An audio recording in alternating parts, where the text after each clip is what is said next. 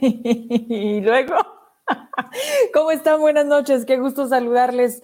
Viernes 25 de febrero, 8 con 2 de la noche, y quiero eh, invitarles a, a, que conozcan este nuevo concepto de comida mexicoamericana, Mexa. Está aquí en Guadalupe, Zacatecas, en Pedro Coronel 390 Colonia Los Prados. Quiero que vean esto, pero sobre todo quiero que lo prueben porque nosotros ya lo hicimos, que cada quien decida cuál le gusta más, los precios demasiado accesibles y hay un detalle que es solamente con entrega a domicilio o pides y recoges o pasas por él. Así que bueno, esta es la vaca Cho, búsquela así a través de las redes arroba, así está en Facebook, en Twitter, en Instagram, este, este nuevo negocio que hay que consumir local y que la verdad vale la pena. Así que les dejo esta, este mensaje.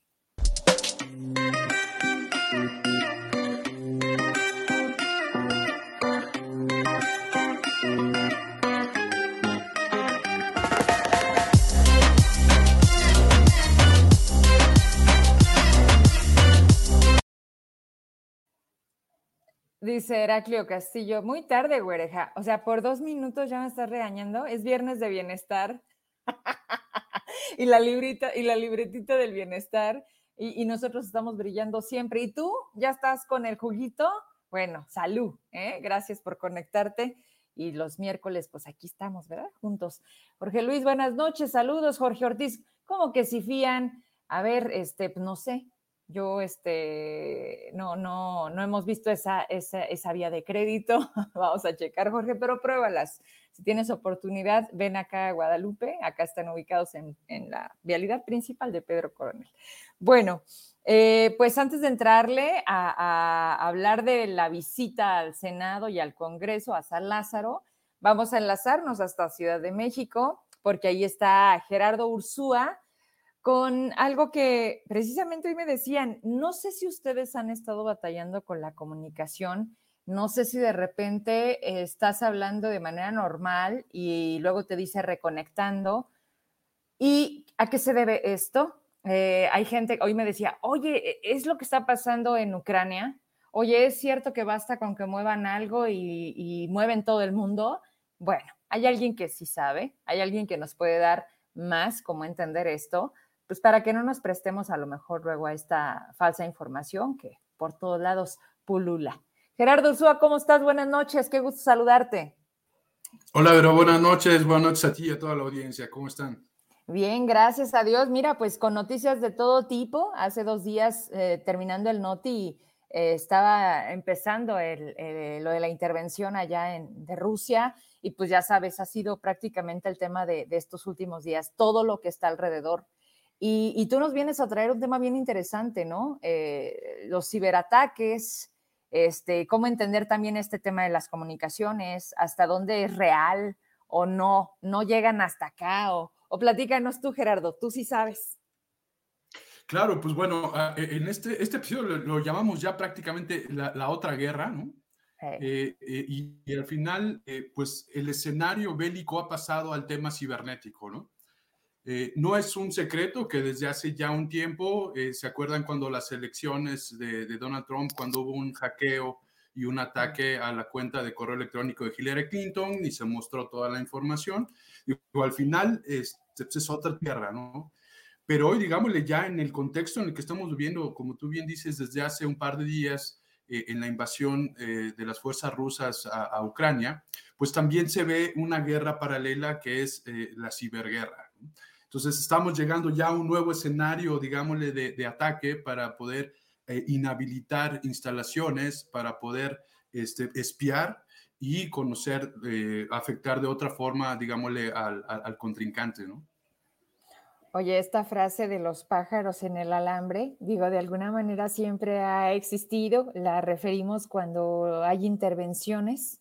Este, ¿Qué tan fácil es? ¿Cómo podemos saber a mí me llama la atención, eh, porque ya ahorita todo el mundo nos sentimos, además de vulnerables, pues vigilados, ¿no, Gera?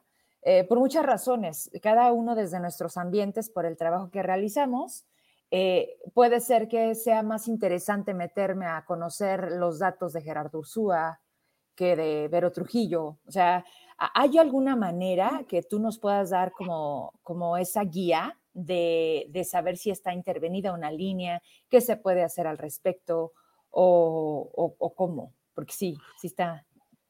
Por, por, lo menos aquí en México, este, la ley dice que se necesita una orden para poder este, hacer espionaje y rastrear un teléfono, ¿no? Y ah, en algún momento hablábamos de eso y, cómo eh, se presentaron un porcentaje mínimo de órdenes y, y, digámosle, las acciones de espionaje eran muchísimo mayores al número de órdenes este, avaladas. Permitidas. Exacto. Es difícil, es difícil hacerlo, es decir, necesitas mucha infraestructura. o sea, cuesta. Cuesta para quien lo hace, tiene que pagar una buena lana. Es correcto, necesitas mucha infraestructura y normalmente las empresas fabricantes de este tipo de, aplicativos para poder espiar, por lo menos teléfonos celulares, este, pues no le venden a cualquiera, ¿no? Es decir, independientemente del tema de, de, la corrupción, etcétera, pero normalmente le venden a instituciones gubernamentales que procuran la justicia en los países. Entonces, digámosle que no cualquiera lo tiene y, y, si uno es sujeto de una situación así, pues digámosle que está siendo sujeto de un espionaje de muy alta, este, así que muy altas esferas, ¿no? Y por ejemplo, si eso sucede a la persona que estarían eh, señalando o observando, ¿qué debe de hacer? Pues mira, la verdad es que no te darías cuenta a menos que tú este, pues pudieses eh, haber descargado un aplicativo o un, este, ¿te acuerdas que platicábamos de esas ligas extrañas o esos SMS? Sí. Este, de otra forma, difícilmente te podrías dar cuenta que está siendo este, espiada. ¿no? Ok. Pero entonces, eh, digo, regresando al tema internacional, que ayer teníamos algunos analistas que nos eh, pues nos explicaban un poco, ¿no? El origen del problema, eh, los intereses de por medio, eh, ¿qué, poder eh, realmente, decía también, decía, tan cerca de, tan lejos de Dios y tan cerca de Estados Unidos, que, es una frase, ¿no? Y que finalmente somos muy dependientes de aquel país.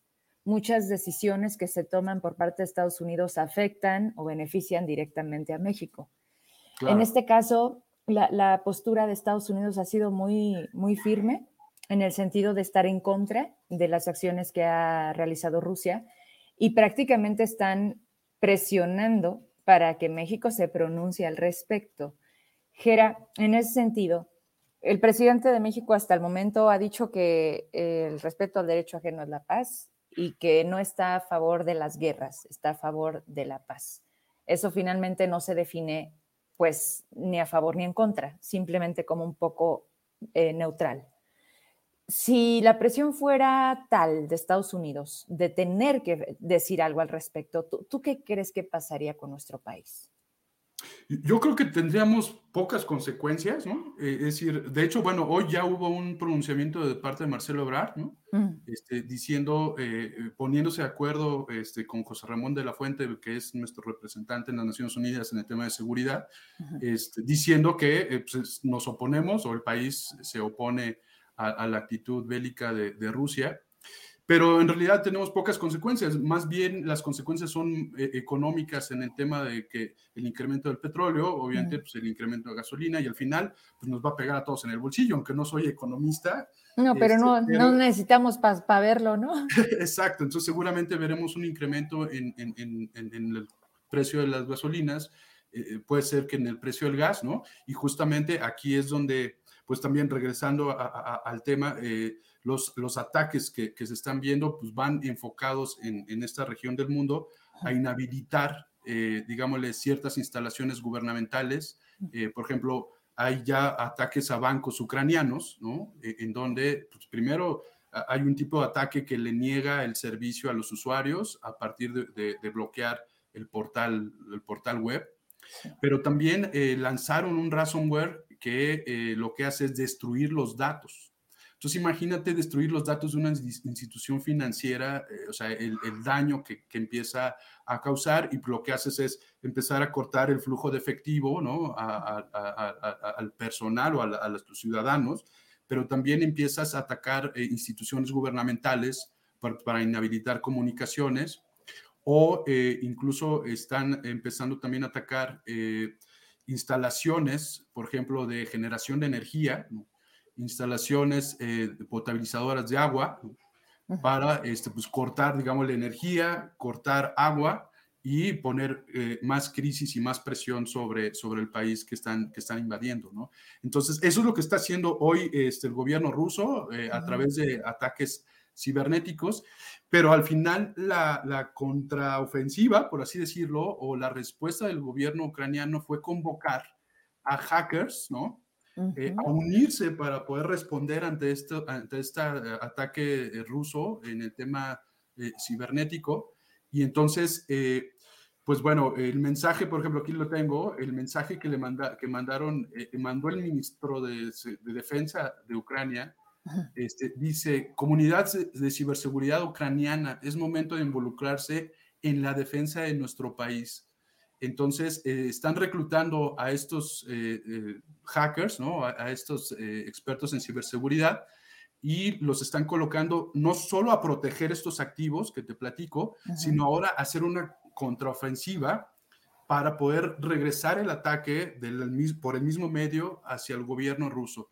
Entonces, estamos elevando, digamos, el conflicto ya a, este tema cibernético y yo creo que este, pues, con implicaciones fuertes, porque imagina que eh, logra el gobierno ruso a través de estos, eh, perdón, el gobierno ucraniano a través de estos eh, hackers, bloquear el gasoducto famoso por el cual también este, es parte, del conflicto mm. y, cerrar el, el, suministro de gas a Europa, ¿no? Entonces, a través de un ciberataque. Entonces, eh, hoy eh, esta situación nos pone vulnerables este, en un, digámosle, escenario global y al menos a la comunidad europea de un alto riesgo de perder el consumo de, energía o consumo de gas a partir de la respuesta ucraniana a los ataques rusos. Fíjate nada más, cuando nosotros hablábamos eh, un poco, porque realmente no sabemos el universo y todo lo que representa los hackers, pero cuando escuchamos, pues lo ubicas como en un sentido de mercado negro, ¿no? O sea, es como lo no autorizado, es como lo que no se debería de hacer, pero siempre hay gente que hace la chamba este, sucia, digámoslo así, porque el hackeo normalmente tiene un objetivo, ya lo decíamos, y de entrada no es barato. Los cuates que se dedican a eso, hombres y mujeres, porque también no quiero, decir que solamente lo hacen los hombres, y creo que también en varias series ya no lo han dejado mostrado, ¿no? De que dicen, oye, pues también estas chavas son, son tremendas, ¿no? ¿Cuándo hubiésemos pensado, Gerardo, que en pleno siglo XXI jugara este papel el tema digital? O sea, lo que tú me dices, Vero, hasta pudieran detener el gasoducto. Vero, hoy está esta otra guerra digital y va a poner muestra justamente pues Rusia, porque Rusia no se va a quedar atrás. O sea, Ucrania está convocando, pero Rusia ya también los tiene. Y entonces se va a tratar de esto también. De, hecho, este, este malware que te platico que insertaron en los bancos, eh, los expertos dicen que tiene fecha de, fabricación, por así decirlo, el 28 de diciembre del año pasado. Es decir, ellos ya estaban preparados, ya, ya lo habían premeditado para poder lanzar un ataque cibernético en cuanto fuera necesario. Entonces, no creo que sea la única vez que veamos algo así. Y, cada vez más, tal vez eh, dejemos o dejen las armas para que los ataques este, sean o las guerras sean exclusivamente en el ámbito eh, digámosle, cibernético. Oye, Ger, ayer nos daba también uno de los analistas el gran dato que decía, a ver, pero no pierdan de vista algo. Tan estaba premeditado, tan lo tenían tan visto con tiempo atrás. Dime, ¿cuál fue el país que donó más vacunas a México? Es. Entonces, cuando nos empiezan a, poner aquí enfrente estos mensajes donde dices, ah, caray, pues no, ¿verdad? No era porque era muy amable Putin, sino porque tenía cierto objetivo y porque también eso es como la parte de México debes, ¿no? Y, ya te fijaste también los presidentes que están apoyando a Rusia. Claro, sí, complicado, ¿no? Muy, muy. Sí, un, un, mapa ahí geopolítico bien, bien complicado, ¿no? Y pues bueno, por acá circuló incluso hasta un meme que dice, ¿no? Si te vacunaron con Sputnik, tienes que presentarte en la frontera rusa. te van a reclutar. Así es. Entonces, pues bueno, este es el escenario que vamos a empezar a ver con más, eh, lamentablemente, con más frecuencia. Pero, digo, afortunadamente con menos bajas, ¿no? Eh, eh, es decir. Sí, se cambian las vidas por otras vías que se manejan desde las máquinas. Es, correcto. Entonces, pues estemos atentos a lo que va, a ocurrir y, seguramente no. Si, si, empieza la intervención también de Estados Unidos, mm. digo, no sabemos lo que va a suceder, pero gran parte de la estrategia de Estados Unidos también es el contraatacar de forma, eh, digámosle, a través de ciberataques, ¿no? Oye, Mijera, pero entonces vamos quitando de dudas o con las posibilidades hasta donde sea posible. Esta no conexión, estas llamadas cortadas aquí en Zacatecas, allá contigo en México, podrían venir de algo que estén moviendo desde aquella parte del mundo o finalmente es una cuestión de la propia compañía que tenemos ahí el servicio de nuestro teléfono? Difícilmente, a menos que seas un objetivo importante, ¿no? Es decir, no, no veo ninguna, ningún interés de, de, algún país o, gobierno este, que, que diga, el, vamos a atacar las comunicaciones en México, ¿No? ¿No? veo, ¿no? A menos que estuviéramos en un medio de un conflicto eh, yo atribuiría las fallas más bien a la calidad de los servicios que tenemos por acá, ¿no? ¿Te acuerdas cuando empezaron los apagones? Digo, te lo comento porque eso en algún momento se convirtió para nosotros en una preocupación. Hubo un viernes que no te pudiste conectar porque en México tuviste un apagón, acá en Zacatecas los empezamos a tener al día tres veces. Y, y eso, ¿te acuerdas también el tema de Bartlett? Cuando decíamos, oye, espérate, espérate, entonces de verdad así va a estar. Y empezaban a decir, es que así empezó Venezuela, vaya, aire, aire y, sobre todo mucha confusión. Yo creo que nos debemos de cuidar más internamente. O sea, de los nuestros. Que de afuera, claro, sí. Como bien Digo, ¿Te acuerdas del ataque a, Pemex? Este, tiene nombre y apellido, pero no puedo pronunciarlo en el programa. No, porque luego te van a decir en la mañanera que cuánto ganas, ¿eh? Así que. Oye, ¿Qué, traemos el fin de semana? Qué impresión, de veras te lo sigo diciendo, otra vez es viernes y nos vamos acabando contenidos, pero en las plataformas siguen saliendo también, así que esto, este rollo no, no termina. ¿Qué hay que ver el fin? Yo les recomendaría, si están interesados justamente en este tema eh, del conflicto, ¿no? Eh, el canal de YouTube de la BBC, este, en español, está bastante interesante, tiene eh, listas de reproducción de ciencia, de tecnología, eh, te explican qué es el Bitcoin, eh, pero también hay una sección, digámosle, geopolítica, donde te explican el conflicto, digámosle, ruso y ucraniano, desde la separación de las repúblicas socialistas soviéticas, ¿no? Hasta incluso el muro de Berlín y eh, el conflicto de 2014 este, en Ucrania y Rusia, digo, y cómo esta es una continuación. Entonces, yo se los recomiendo tanto para chicos como para grandes que busquen en YouTube el canal de la BBC en español. Órale, está bueno, porque pues yo creo que en función de eso también lo vamos a entender mejor. Jera, pues qué gusto verte y verte bien como siempre. Ahí la vamos llevando, a pesar de tanto y de todo. Te mando un abrazo. Nos vemos Igualmente. pues prontito. Ya mañana es de nuevo viernes. Hasta luego. Buenas Hora ligera. Bye, buenas noches. Y bueno, vamos entonces a meternos con eh, toda la, la, plática, la experiencia, la visita, quiénes fueron, cuántos eran y de qué se trató, pero sobre todo lo más importante, qué se va a hacer desde ahí, quién se va a comprometer, porque para los grandes problemas, pues también necesitamos grandes soluciones. Hoy me acompaña, como así me lo pidió mi querido Manny Rivers, si no me equivoco, está en Aguascalientes, ¿verdad? Nos escribe desde allá. Y me decía, Vero, que, que, invites a los jubilados eh, que acudieron a, a San Lázaro para levantar la voz sobre el abuso que están teniendo al respecto de sus jubilaciones, al no pago del gobierno de David Monreal. Y pues sí, aquí está, está conmigo Jorge Luis Esparza y también está Carlos López Díaz, ambos maestros jubilados. Usted ya los conoce y me da mucho gusto de nuevo tenerlos aquí conmigo. ¿Cómo están?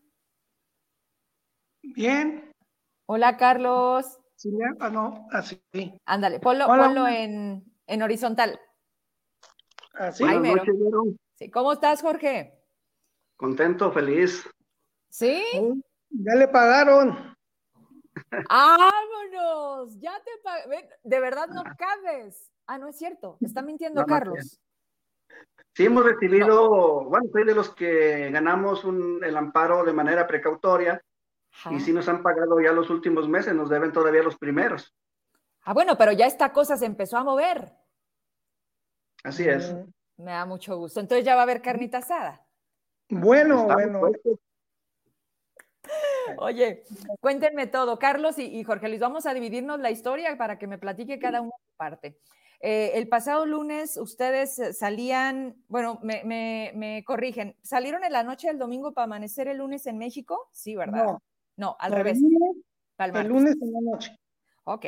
Y entonces, ¿quiénes fueron? ¿Cuántos fueron? Platícame, Carlos. Ahí le van. Mando un saludo, buenas noches a todos los.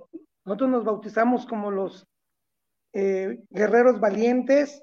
Ah, fue en la mesa Lili Dolores, Vicky y su esposo, Malú, Benita, Estela, Malena, Lina, Ruth, Ana, Raúl, eh, Juan José Retana, Jorge Eduardo, Juan José Tiscareño, Narciso, el profe Jaime, el profe Miguel, Tere, Guille, Maritza, eh, y pues de ahí fue el profe Eugenio, su esposa, llevamos, hasta nos llevamos un sacerdote ahí de, de la comunidad de Montescobedo, la esposa del profe y una hija.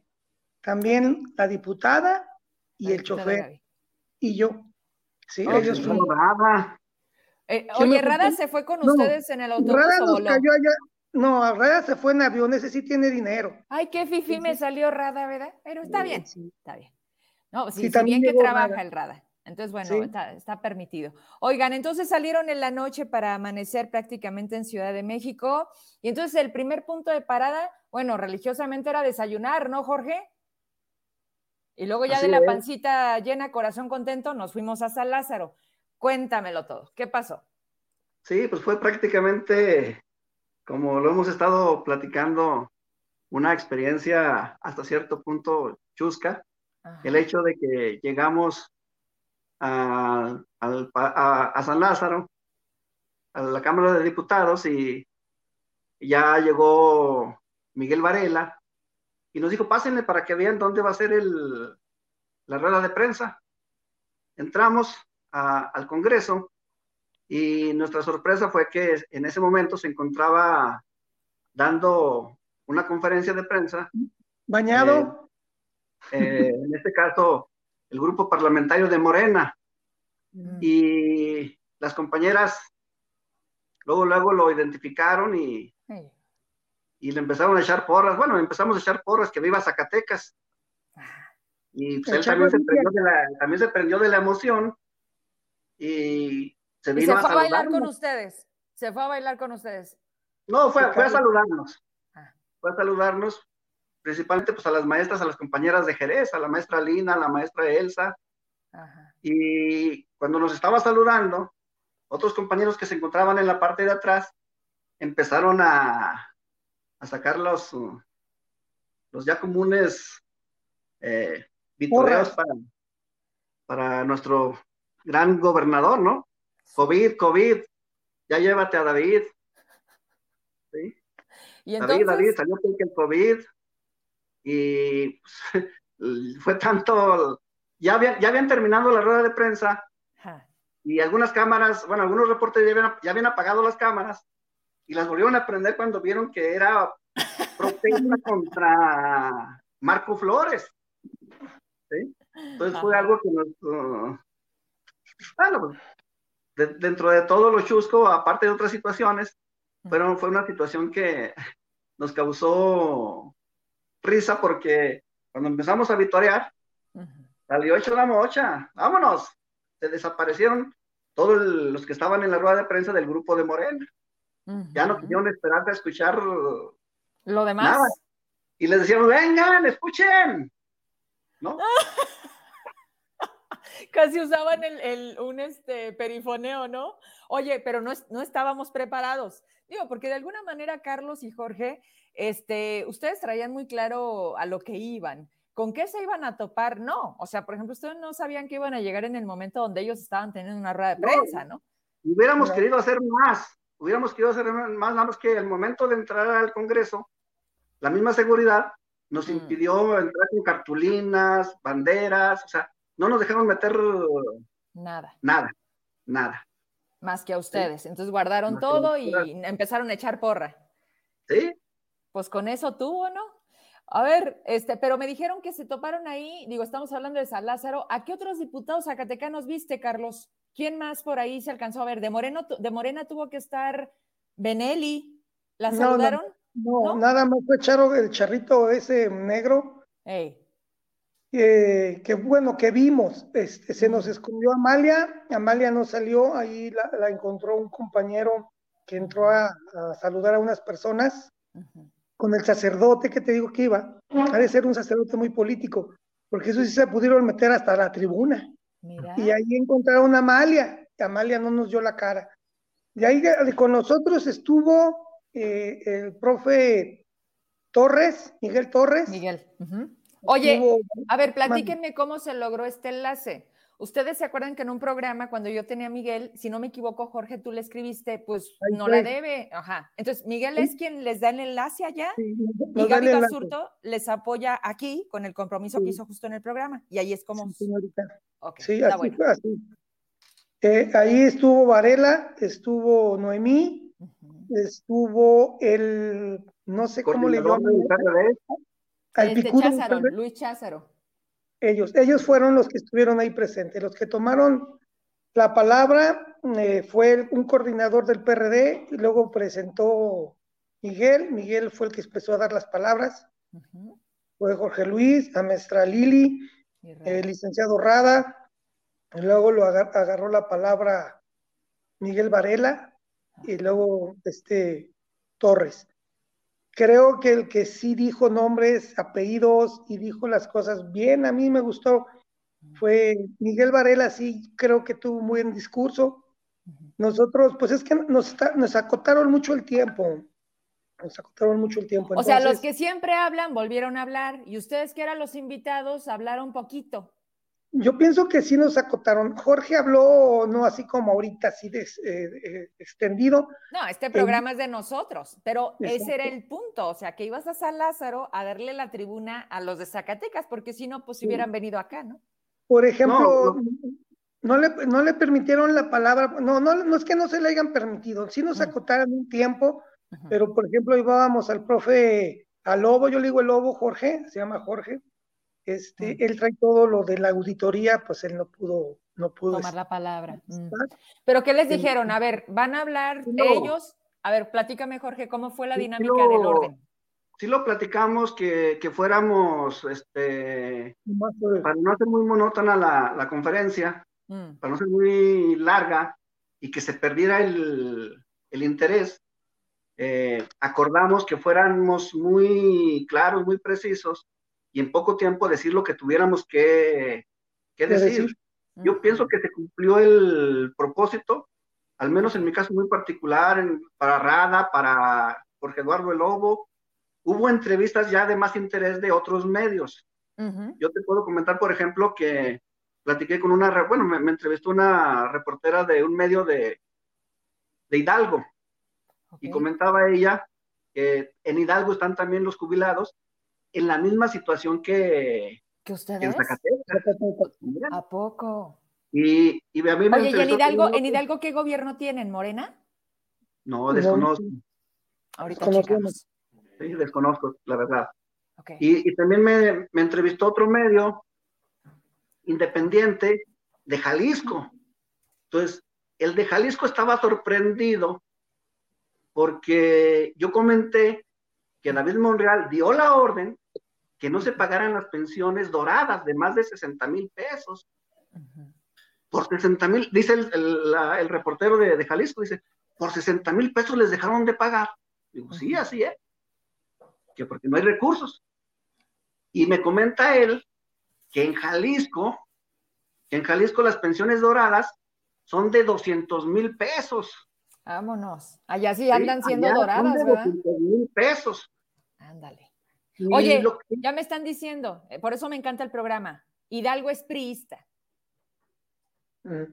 Pues estamos en la misma, Exacto, también es... Ah, y cuando me entrevista la, el reportero de Jalisco, el Independiente, me molestó lo que me dijo, porque él, comentaba que en Jalisco las pensiones doradas también este, las quisieron eh, recalcular. Pero recalcular, pero ahí el procedimiento fue que el gobernador primero mandó la iniciativa de ley al Congreso.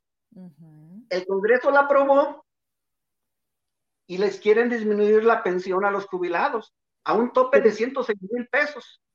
Pero es que, pero dile a, los, que ganan más, espérame, los que, los que ganan más de, de 100 mil pesos van y piden el apoyo a la Comisión Estatal de Derechos Humanos.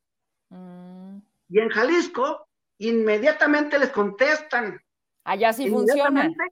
Inmediatamente los ayudan. Y no nada más eso, sino que la misma Comisión Estatal de Derechos Humanos del Estado de Jalisco mm. le pide a la Comisión Nacional de Derechos Humanos también el apoyo y, su intervención. Entonces, se pronuncian las dos en el sentido en que no es un derecho adquirido y que por tal motivo no se las pueden disminuir. Entonces, al enterarnos de esto, decimos, no, pues entonces Zacatecas estamos más, disculpen la expresión, más jodidos con nuestras autoridades.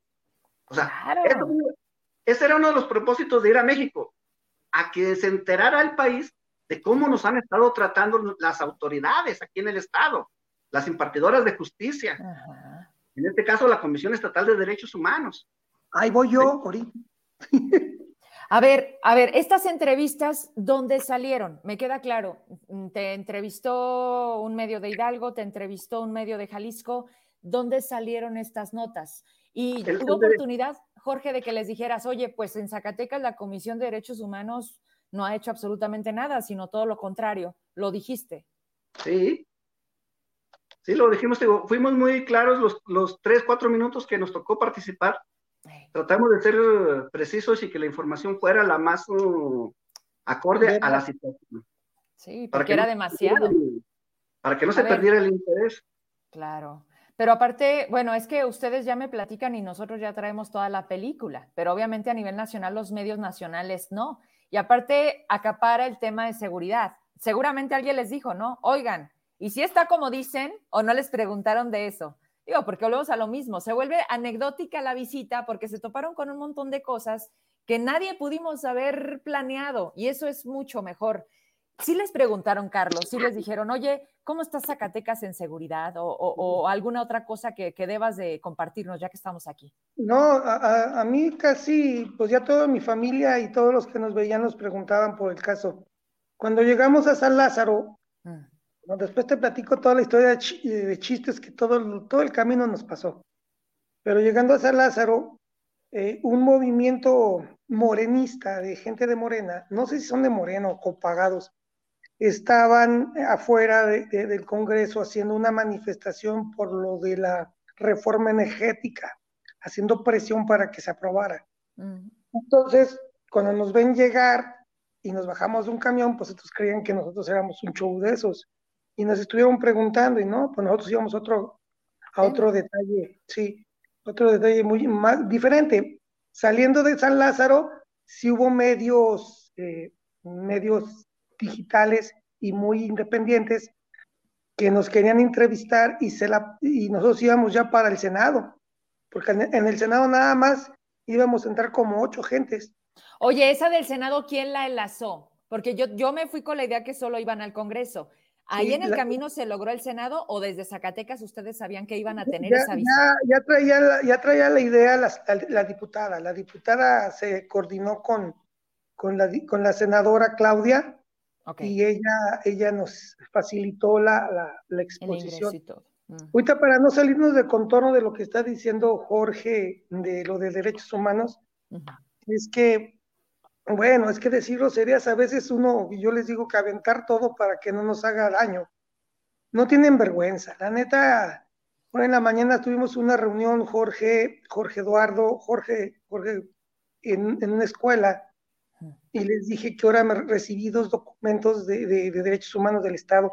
Me cae que era para, no sé, esta señora Luz María, no, no tiene vergüenza la señora, mira, me mandó dos documentos, uno donde viene hasta fechado mal, me ponen que el, 10 de, febrero del 2021, o sea, ni siquiera un mendigo documento lo hacen bien.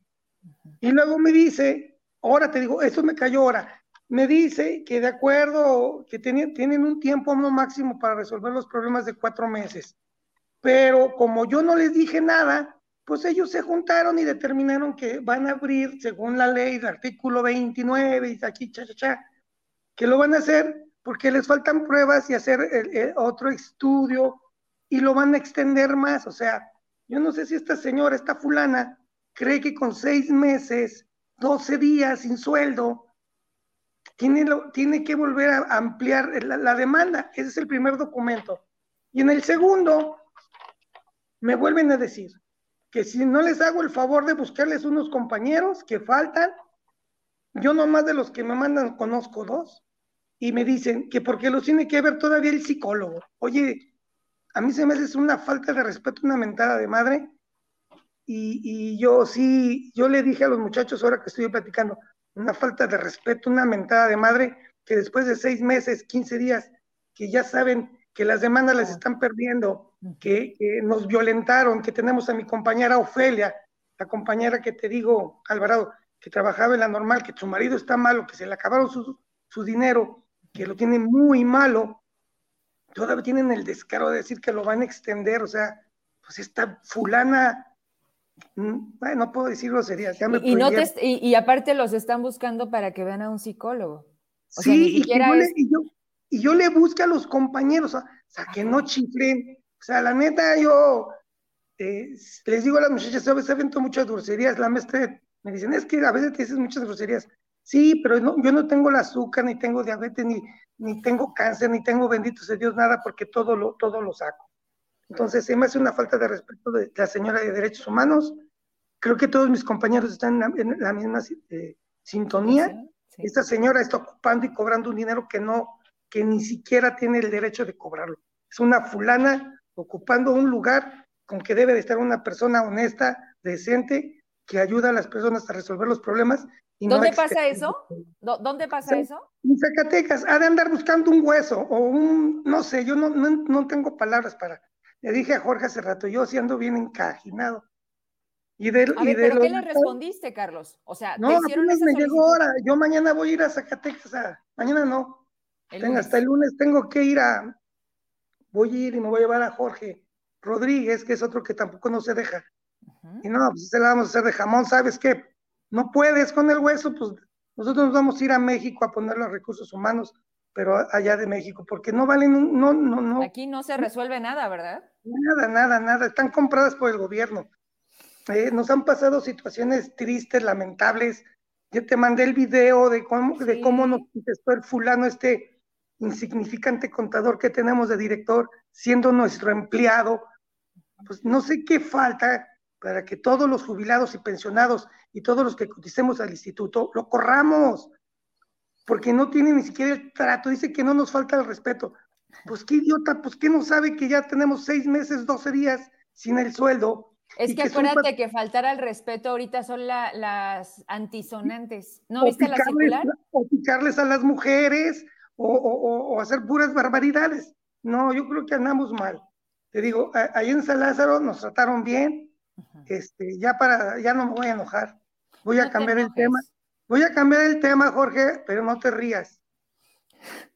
Desde que llegamos, el chofer se extravió.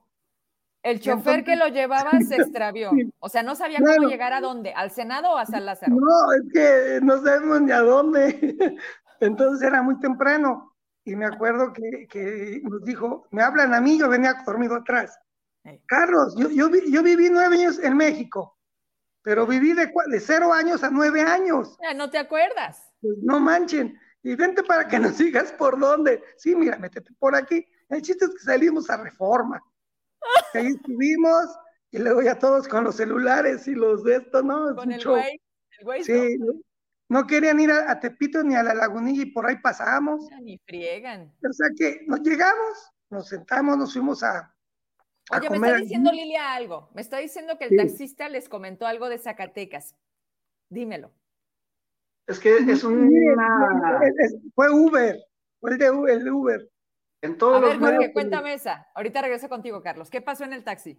En todos los medios que nos estuvimos, bueno, porque como dijo Carlos, el camión nos dejó cerca, bueno, no, tan cerca como a 10, 15 minutos de, de, la Cámara de Diputados, porque no sabía cómo, cómo llegar. Al final, este, ya nos reportamos con, con Miguel Torres y Miguel Torres nos dijo, no, pues vénganse aquí en la Emiliano Zapata, hay para que se estacionen y, se, y, no caminen tanto. Pues nos fuimos a, nuevamente, llegamos al punto, a la puerta donde iba a ser la entrada al Congreso, y, y, nomás decíamos de Zacatecas y, hacían la, la, la, expresión de ahí. Ay, ay, ya mata, ¿no?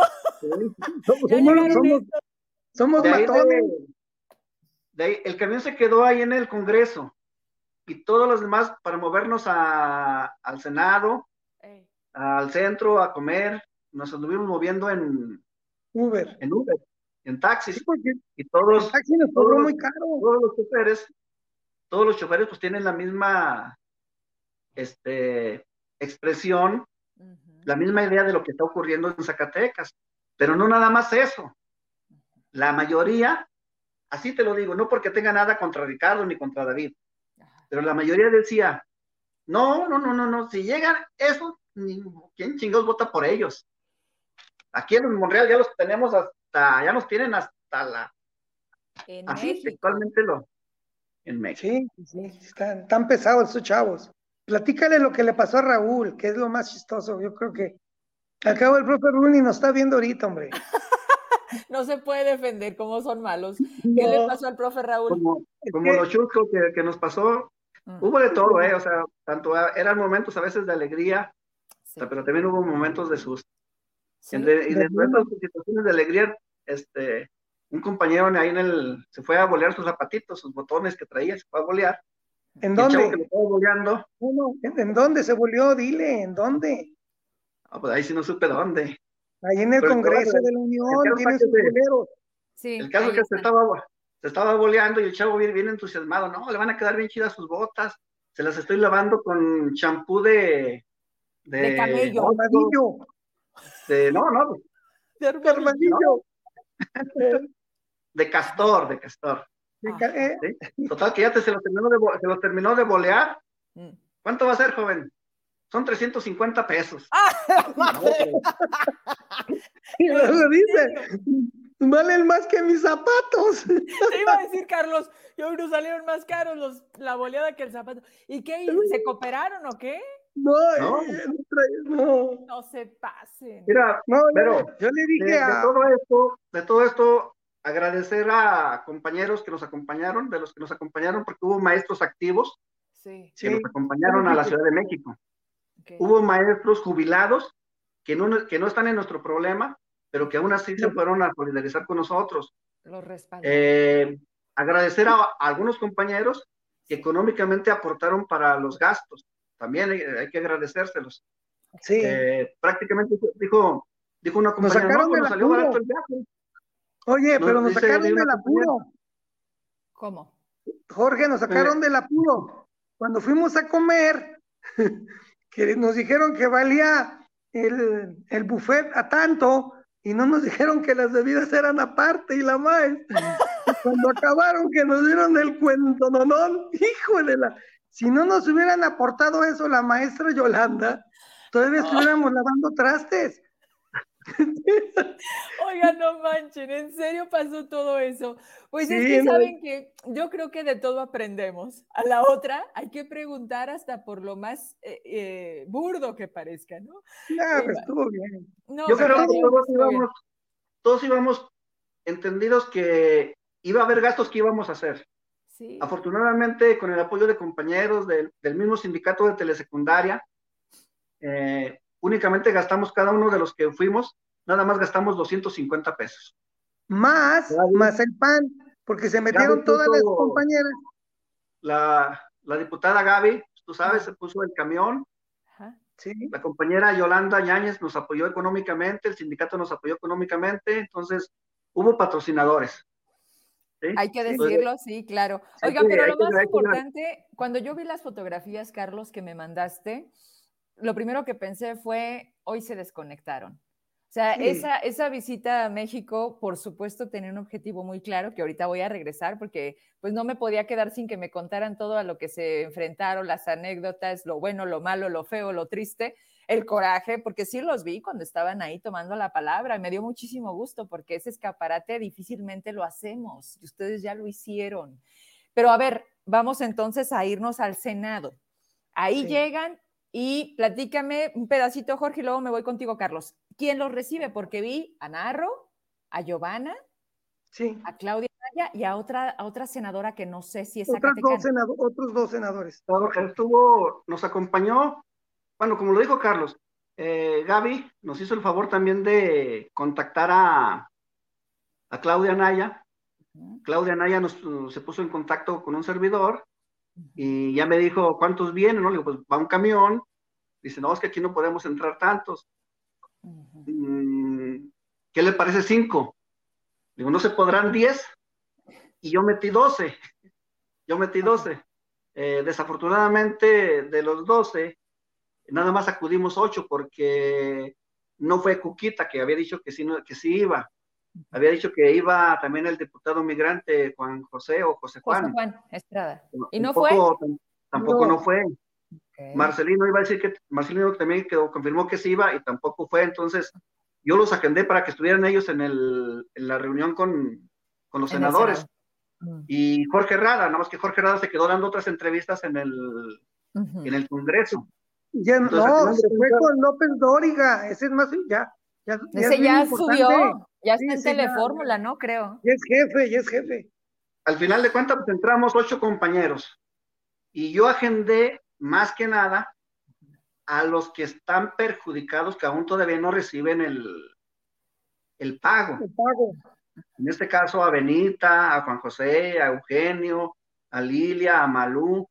Yo les agendé que ellas entraran para que ellas expusieran de viva voz sus sentimientos aún y cuando nosotros lo conocemos, porque hemos estado siempre juntos, como grupo, ¿sí? Yo quería que ellas entraran para que ellas expusieran de viva voz. Entonces, nos recibió eh, Claudia, eh, invitó a, diferentes diputados. Estuvo Narro, estuvo Giovanna, estuvo de, de Coahuila la senadora Verónica Martínez García y estuvo de Morelos el senador Sergio Pérez. Estuvieron cinco, senadores.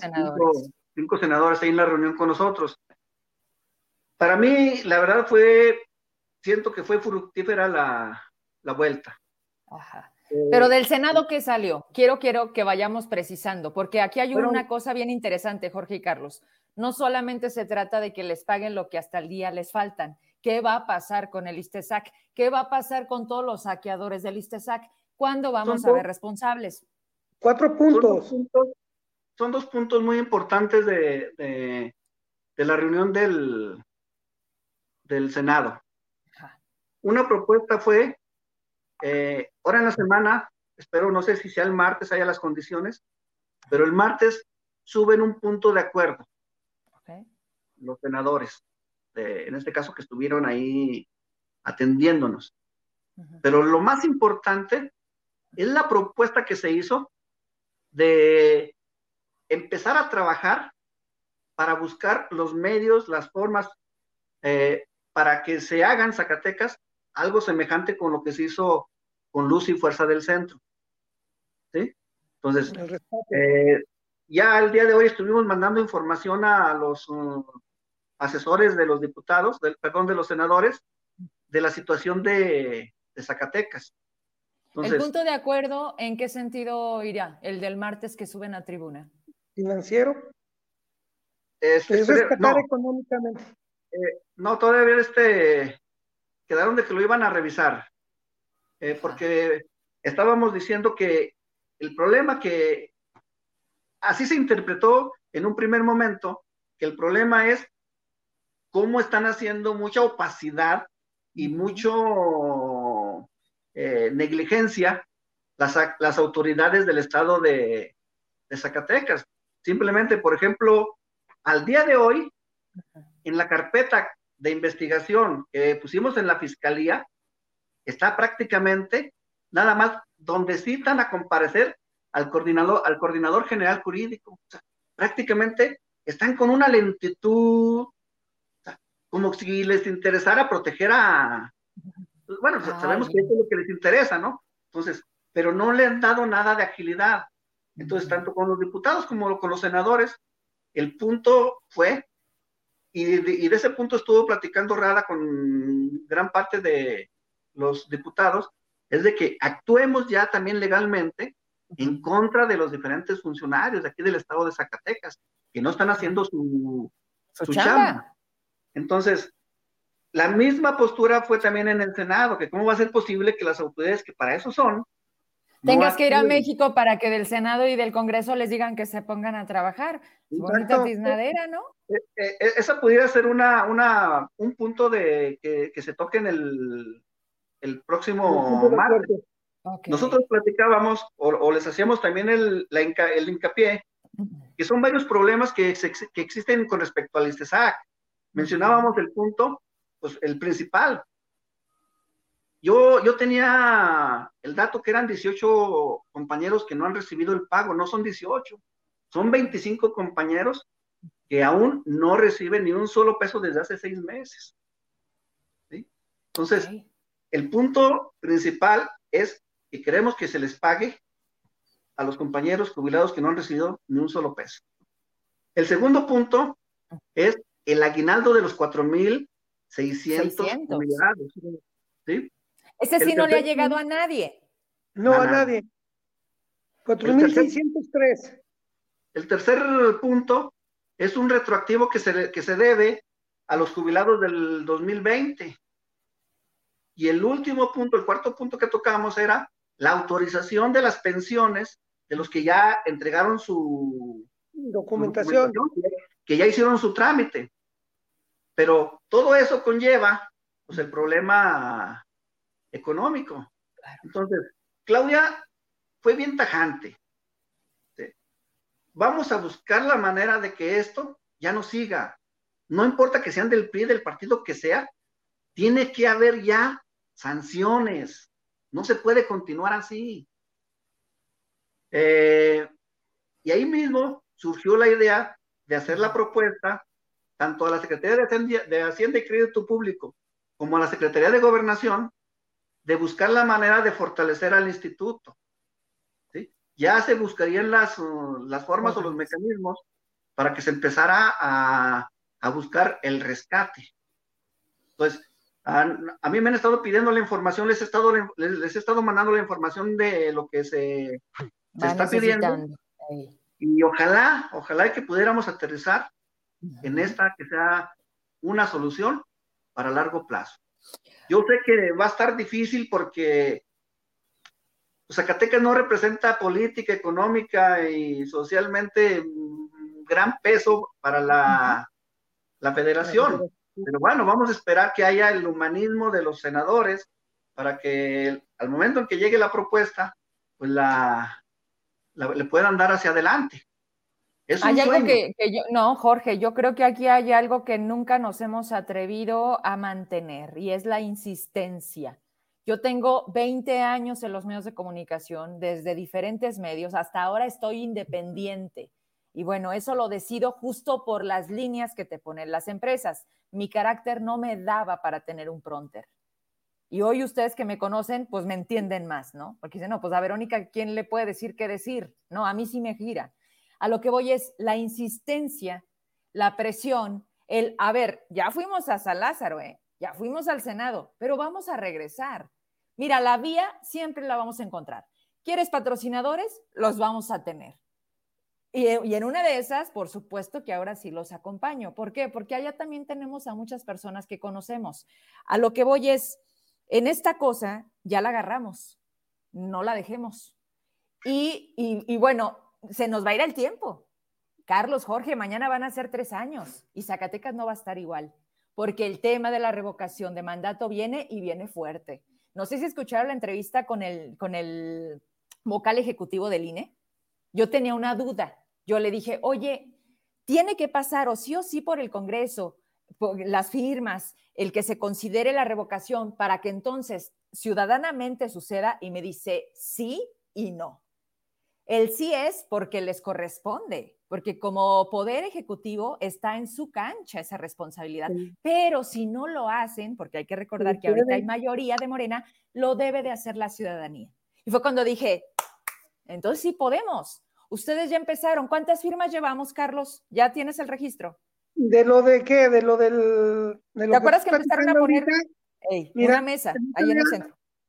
El otro día que estuvimos ahí en el centro llevábamos arriba de 760 pero todavía no recabamos toda la de los municipios, pero ya llevamos arriba de 700 firmas entre el Ponchao y la maestra Magda, la maestra Belén, Marcelino, bueno, los del movimiento de base. Arriba de eso, pero todavía no, no recabamos las firmas que están en, en, todo el municipio. Nada más de Jerez y nos han traído. Ok, porque déjame te digo algo. El programa para mí es mi sensor. Cuando empezamos a hablar con Marcelino del movimiento de bases, del el primer paso, te lo juro, aquí la gente, y bueno, Jorge, Carlos, no me dejan mentir, ustedes se conectan todos los días conmigo. O sea, en ese momento la gente empezó a decir, ¿a dónde vamos? Yo creo que es cuestión de organización. Muchas personas me decían, oye, de lunes a viernes no tengo chance en su horario, los sábados se van a poner.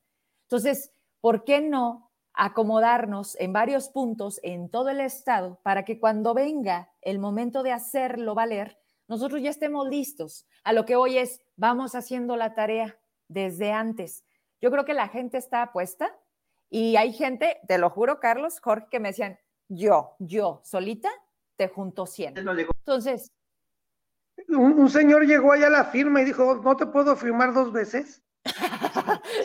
¿Qué dice, yo y mi perro, ¿no? y ahí estaba la huellita del guaguau. Vamos. Un, detalle que nos pasó en el Senado, este, de que ya ves que para todos ellos ya se cortó este muchacho. Ya se fue. Ya le cortaron el internet. A ver si yo creo que sí. Este, llegamos y nos atendió el secretario particular o el asesor político de, Claudia, muy amable el muchacho, joven, jovencito. Sí. Y ya estando ahí, pues ya ves que el tema de, este muchacho que fue, al otro día que fuimos nosotros, David Monreal fue a, fue a México. Y lo misma, cantaleta que la herencia maldita. Ah, pues ahí en el Senado yo, yo personalmente les dije, yo les voy a hablar de la herencia maldita, y la herencia maldita viene desde con Romo Gutiérrez, Ricardo Monreal, y me agarré a decir todos los nombres de los gobernadores. Y entonces le dije, y es de todos los moles, de todos los colores, de todos los partidos.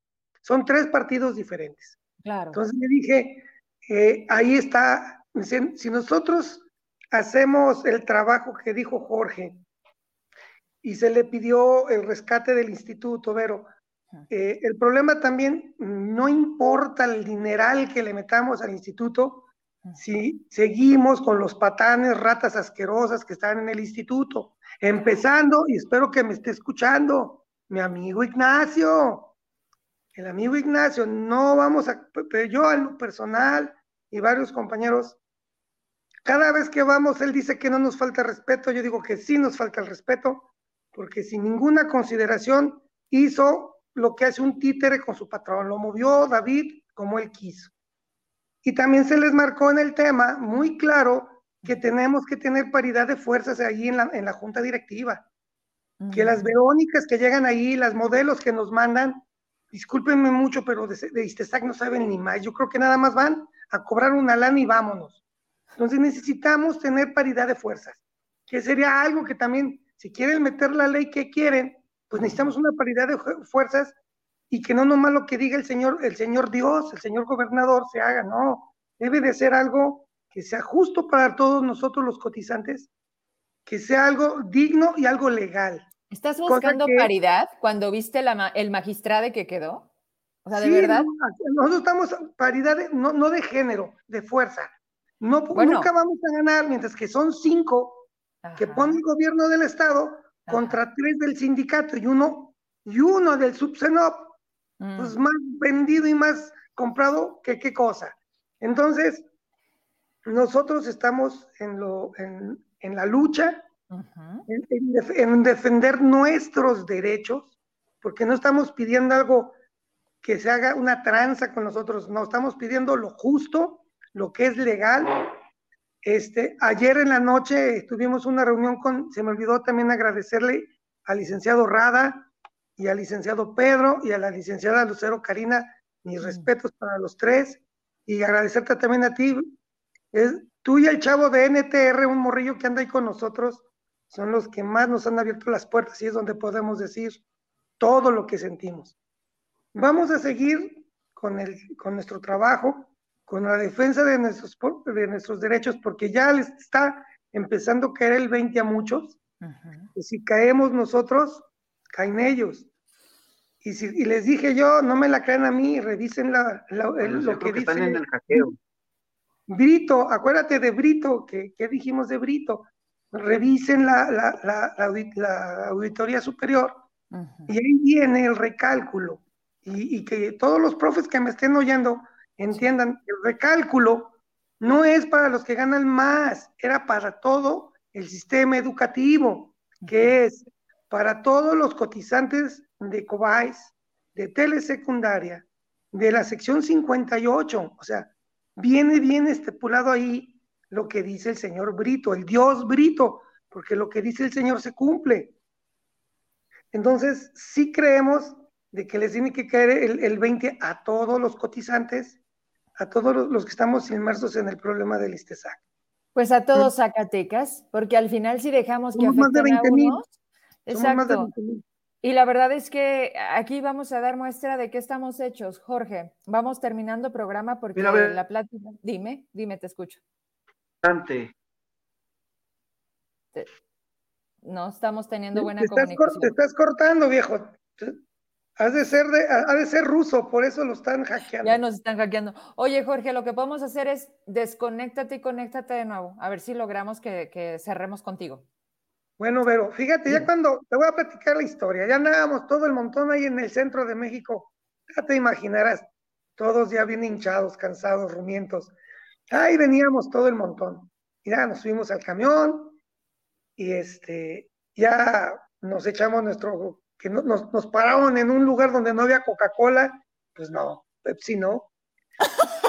y, y, le dije, y le dije al chofer, Oye, no seas gacho, ¿por dónde te vas a ir? Ah, porque ya no se quiso ir por aguas, porque fueron 11 casetas. Dijo, no, sale caro. Entonces nos venimos por San Luis. A mí me recogieron en Aguascalientes y a otros compañeros. Todavía tengo el carro del profe Raúl, el señor de la boleada. Tengo todavía el carro ahí en Aguascalientes en la cochera. No ha ido por él. Entonces, pues ya nos subimos, nos bajamos en una, cerca de una caseta y nos echamos nuestra coquita, nuestros pasabritas. Y entonces, adelante ¿Esta fue la cena? ¿Eso cenaron? No, pues es que comimos como niños, era, era buffet. Y caro, y caro, no, pues aprovechar, chatos, ahí. Entonces, ya veníamos y, pasando Querétaro, fíjate, pasando Querétaro en un rancho que se llama Doctor Bertiz, creo, Doctor Romo, algo así, una comunidad adelantito de nosotros, ¿qué te puedo decir? 100 metros, 100 metros, no más, no más. 100 metros se, estampan dos trailers. Uno que los dos iban en el mismo carril que nosotros, en una pipa de gasolina, y, un trailer, se, ensartan, hijo. Y el chofer que le enfrena el camión y no se paraba. No, no, no. La pobre la mesa Lili y Ana y la mesa Ruth iban adelante, ya menos salían volando por el parabrisas. Oye, no inventes. No, y el mi respeto es para el chofer, ¿eh? porque al lado de nosotros venía un tráiler. Entonces el tráiler de la derecha se orilla y entre los que chocaron y el que se orilló por ahí pasó el autobús. Porque si no le saben a la maniobra, también ahí hubiera sido distinto. Pues, Ay, Dios, la verdad es que, muchos ni cuenta se dieron, venían dormidos. Jorge, ¿tú sí te diste cuenta? Ay, caray. Oye, pero el frenón, ni modo que los dormidos no se hayan movido. No, no ya, ese, ya a esa edad se duermen y se duermen. se duermen y se mueren. a ver, vamos cerrando. Hay una pregunta, me dicen, a ver, en concreto, en concreto, ¿se va a pagar el aguinaldo? La gente luego también se desespera, saben que esto va largo, Jorge, y dicen, bueno, ¿funcionó o no funcionó? ¿Cómo le vamos a hacer? Creo que a lo largo del programa hemos venido platicando con Jorge Luis y Carlos, pero diles, Jorge, porque a lo mejor todavía están como cosas en el aire. No, esto es uh, eh. A mediano y largo plazo. No va a ser la solución ahorita. Eh, aquí se requiere la participación de todos, que dejemos de andar en grupitos, que el movimiento de bases, que los de la asociación, que los perjudicados, los luchadores, no. Necesitamos todos, todos juntos ir con la misma eh, meta, con el mismo propósito. Es a largo plazo. No sabemos, igual, a lo mejor la propuesta, el punto de acuerdo, la iniciativa, lo echan a la, a, la, congeladora. Sí, puede ser.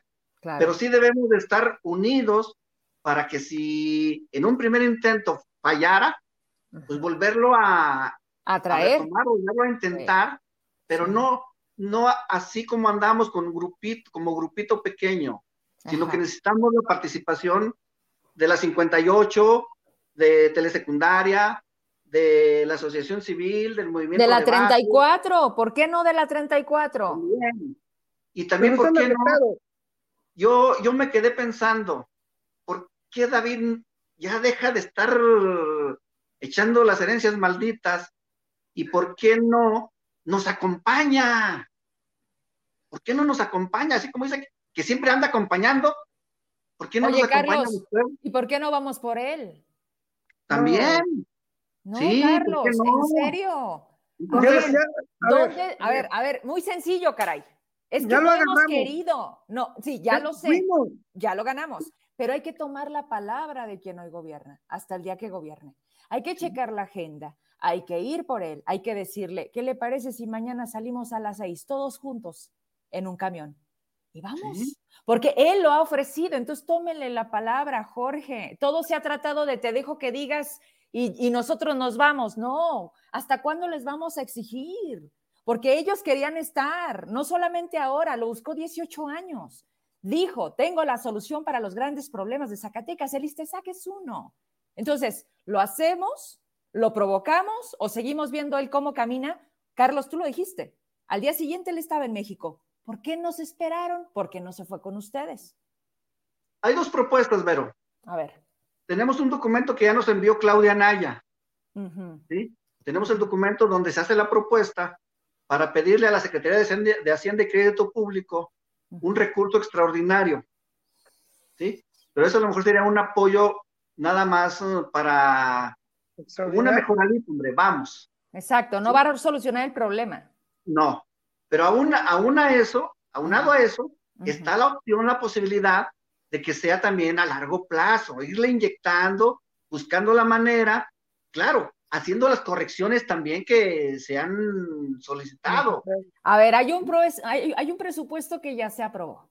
Son responsables los diputados locales que sin punto y coma le movieron. Esa es una. Dos, ¿de qué nos ha servido que nos diga Delfina que mandó el dinero a Zacatecas y David decide no pagar?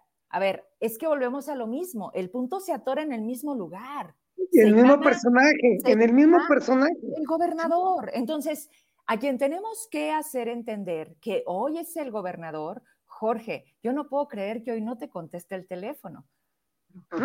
ya lo bloqueó. Yo lo sé, yo lo sé. Y yo también sé que no eres parte del hashtag transformación digital, porque ya ven que ahorita es la chambita de los burócratas. Entonces, yo creo que vamos cerrando por ahora, es viernes y, la verdad es que a mí sí me dio mucho gusto verlos, que se salieron de esta realidad zacatecana que a muchos nos hace falta, porque este respiro también es necesario para agarrar fuerzas. No está padre lo que está pasando Zacatecas, pero lo que sí está interesante es lo que empieza a suceder con la sociedad. Y ustedes son parte de este grupo que se está moviendo. Más allá de la frase de hasta la victoria, Carlos, creo que sí tiene sentido. O sea, vamos a hacerlos que se pongan a chambear ¿Quiénes? ¿Cuántos somos? Y Jorge, que de verdad la gente deje de opinar en Facebook, que de verdad te sigan diciendo, oye, estamos con ustedes, mm, chingón, sentado en el sillón, no hacemos presión. Zacatecas necesita que nos levantemos. Mira, en guerra ya estamos. andan chillando por Ucrania cuando nos están matando en Zacatecas. Eso se llama hipocresía. Y que en Jerez les está yendo de... No, pero van a tener feria, ¿no? Y en Guadalupe, y en Ojo Caliente, y en Loreto. Pero la gente va, Carlos. O sea, va a haber feria y la gente va. Hacen baile y la gente va.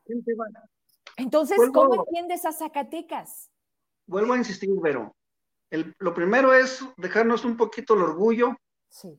Y que buscamos la unidad entre todas las, eh, en este caso, eh, yo hablo de, de la 58, de telesecundaria, de COBAES, de los diputados, tanto locales como los federales. A mí me dio, la verdad, me dio gusto ver juntos a Claudia Naya y a Narro, que se supone que son... Contrarios. Contrarios. Claro.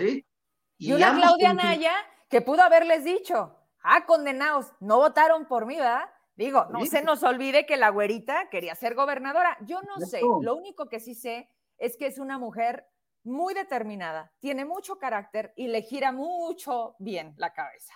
Y le veo mucho interés, porque te digo, nosotros llegamos de México el miércoles. El jueves ya tenía los documentos que nos estaban mandando. De parte de Narro. Exacto. De parte de, de, parte de Narro, los mismos asistentes, todos los días. Y manden, mándenme esto, oiga, si tienen esto, ocupamos esto, mándenoslo rápido para el punto de acuerdo. Entonces, los veo interesados. Hay interés. Entonces, pero a mí sí me gustaría que se unieran a, la causa, porque es la causa de todos, no es, la, no es la causa de Jorge, de Lilia, de Carlos, de Malú, de Benita, no, es la causa de todos. Y a mí me gustaría que se uniera Héctor, Castruita, Marcelino, Adrián, todos en hacer un solo bloque. No, no me sé el nombre, pero bueno. Ahí va, ahí va a estar canijo porque hay intereses y nos es han que quedado claro. Es que en todos hay intereses, mira. Por eso, pero entonces nunca vamos a salir adelante, porque cada quien habla para su molino. El interés común de nosotros es solucionar el problema de las jubilaciones, de las pensiones, que, que, tengamos eso, júbilo, ya, ya dejarnos de andar, si vamos a salir a un viaje que sea de gusto, ¿no? Por andar penando. Eso es lo que quiere, yo veo que Jorge eso quiere, la unidad ni, yo quiero una diputación, ni una, no quiero nada, yo vivo mi vida a todísima madre como es. Levantarme a la hora que me da mi gana, hacer lo que me da mi gana. Jorge es lo mismo. Si los compañeros entendieran que es más padre el bien común y sobre todo de personas que ya dimos toda nuestra vida a la labor docente y, y nosotros vamos más allá, Vero, porque no nomás estamos viendo por los que estamos afectados o los 4.600, estamos viendo que dejarles a los jóvenes, a los chavos, un futuro porque no les van a dar ya pensión como en el IMSS. Exacto. La única pensión que tienen de por vida va a ser esto.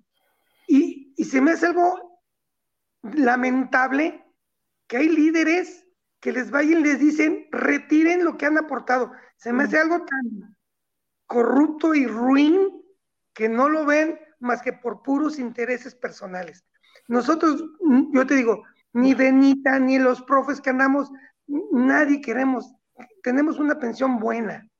Claro. Me hicieron preguntas, mira, te voy a hacer preguntas. De, como saben que andamos metidos en lo de las, las demandas, dicen que por qué, por ejemplo, eh, no ha habido denuncias. Las denuncias penales contra Marco Vinicio, nada más hay dos. Las suyas.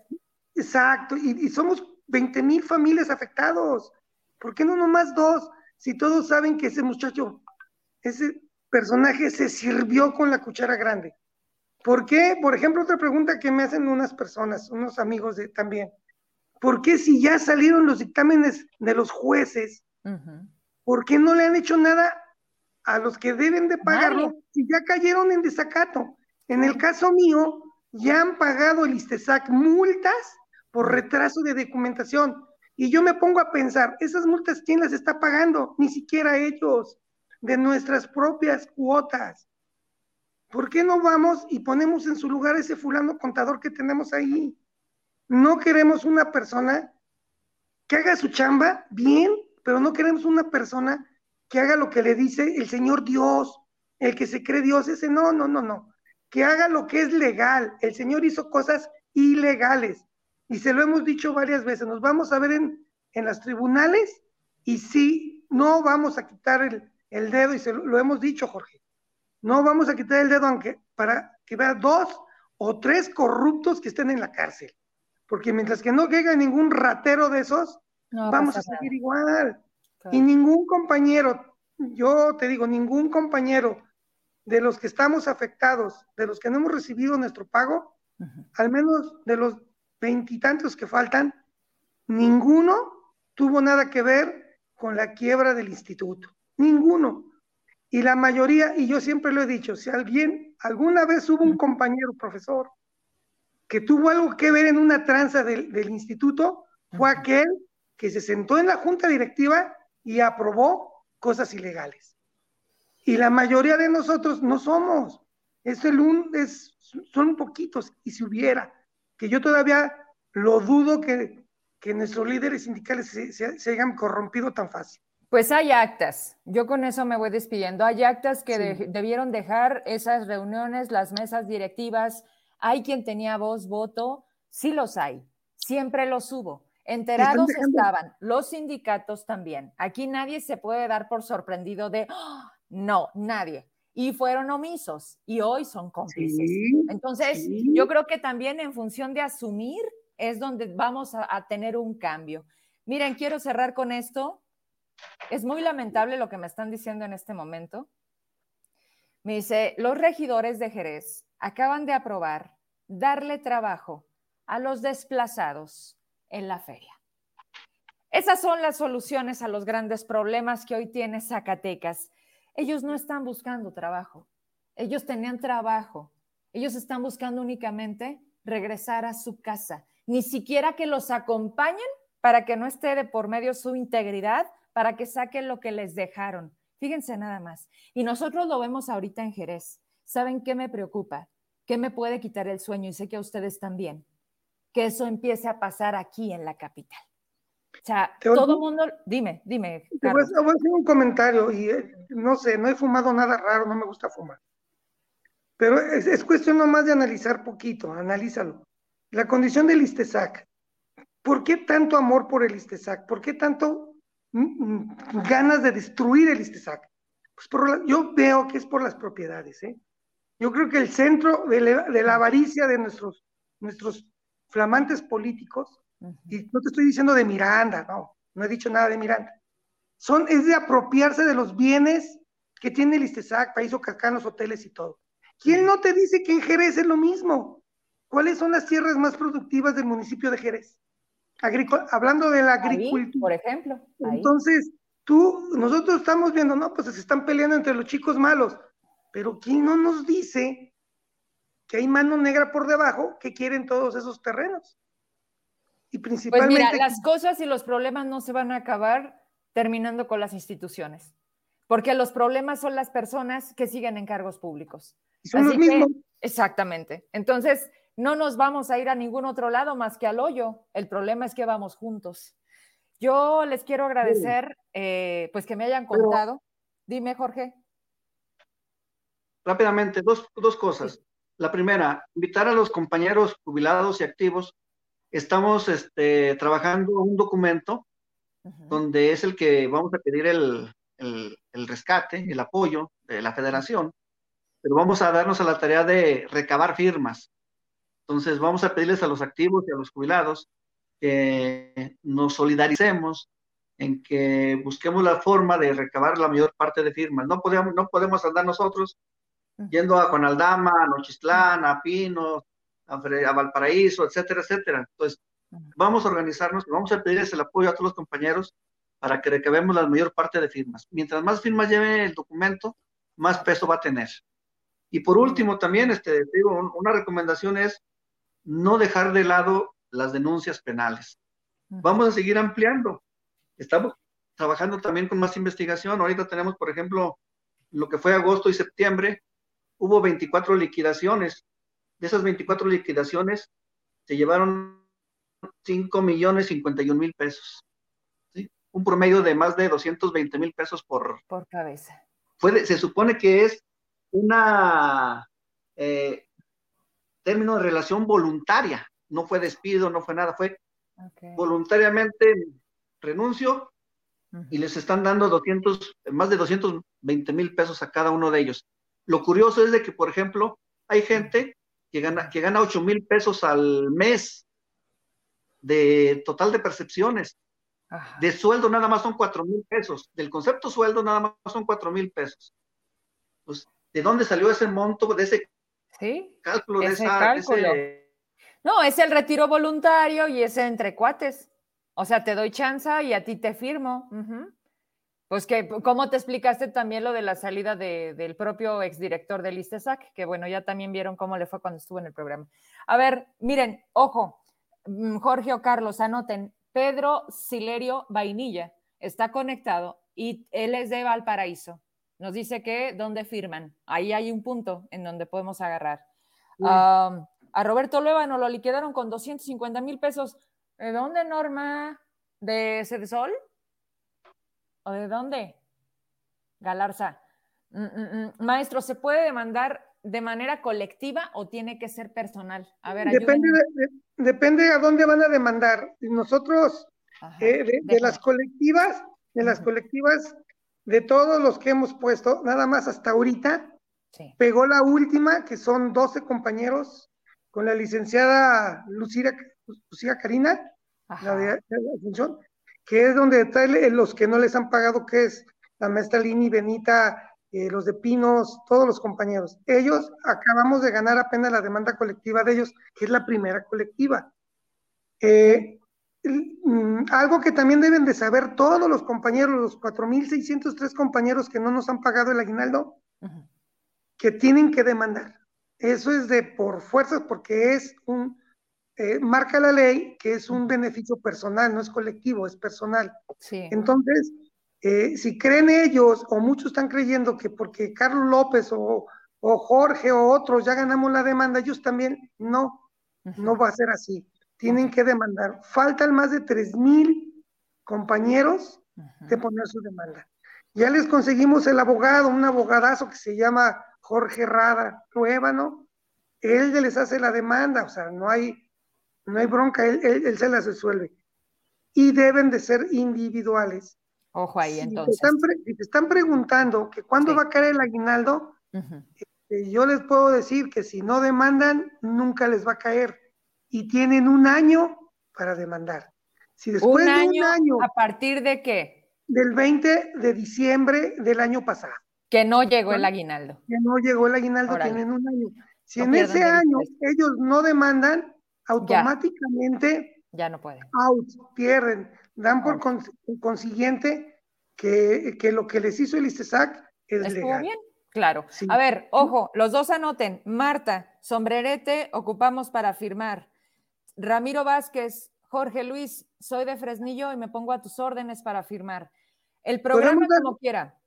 Se va a quedar grabado. Dar nuestros números. No podemos dar nuestros números. Ah, yo digo que por cuestión de seguridad, no. o sea, yo creo... mira, mm. eh, que tú seas la conexión, pero porfas, ¿no? Ok, ok, va, va, va. Este, eh, muy bien. A ver, entonces, a Paco de Guadalupe, a Ramiro de Fresnillo, a Marta de Sombrerete, me subes arriba, creo que por ahí vi también. Les pido que me manden un inbox y ahorita intercambiamos esa información para tener la comunicación directa con Carlos y Jorge. Y entonces ya empecemos a mover eso desde sus o la maestra Lili, la maestra Lili lleva todo de, esto. Lili, ¿Lilia? Lilia, Lilia Dolores Rangel Carrillo, que no quiso participar ahora. Sí, y la tengo en el celular. Blanca está desde el cañón de Juchipila. Pues ahí vamos, o sea, volvemos a lo mismo y se puede lograr. Este, otro mensaje que vi que me llamó la atención, ¿dónde firmamos los de Valparaíso? A ver, Pedro, vamos a ponernos de acuerdo para poner un punto en Valparaíso para que se logre entonces ahí capturar las firmas de los que este, estén interesados. ¿Les parece? Vamos, vamos a dar una muestra de que sí sabemos organizarnos. Vamos sobre todo a llevar en buen camino toda la voluntad que ustedes tienen hoy de participar. Jerez Tepetongo Montescobedo, puesto para promover firmas. Ramón, te paso el mismo mensaje. A mí nada más por inbox me escriben, ahí estoy. Hay muchísima gente que también ya tiene mi celular, por las dos vías contesto. Y vamos a hacer algo. De aquí al lunes, Jorge, Carlos, vamos haciendo intercambio de esa información. ¿Les parece?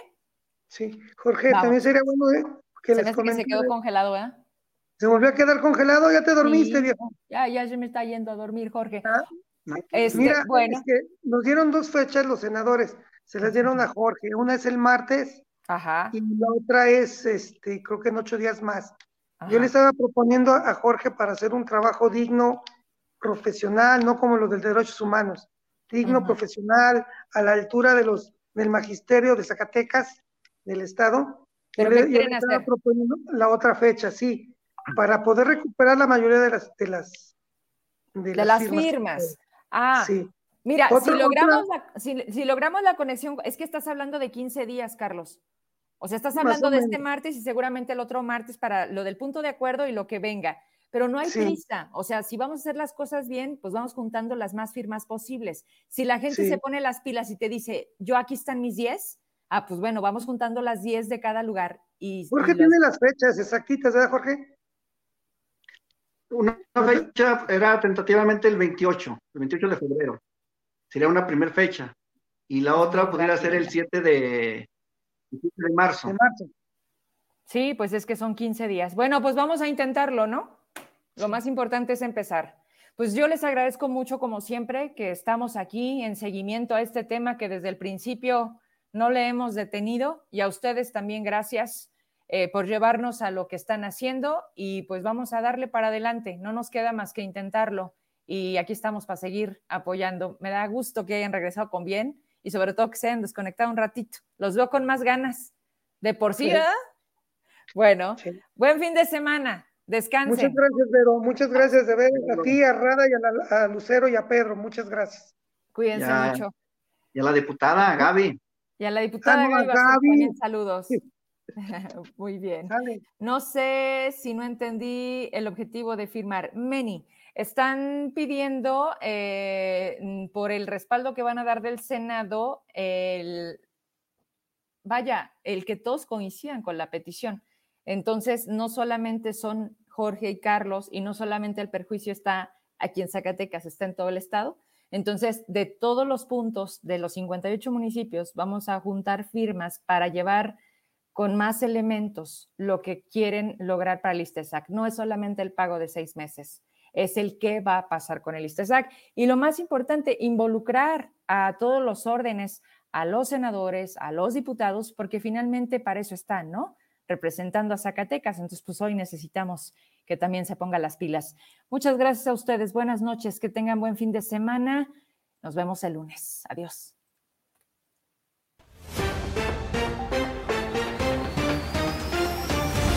Internacionales. Esta será nuestra noche más difícil. Volodymyr Zelensky advierte que Rusia avanza en Kiev.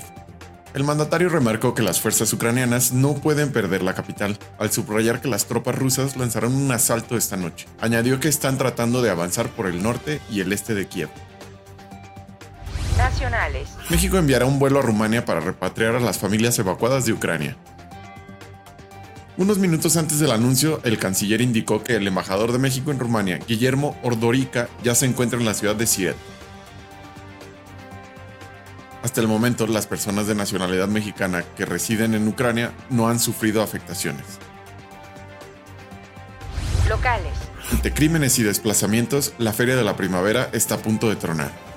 La mayoría de los ciudadanos de Jerez, con mucha razón, exige la suspensión de la Feria de Primavera.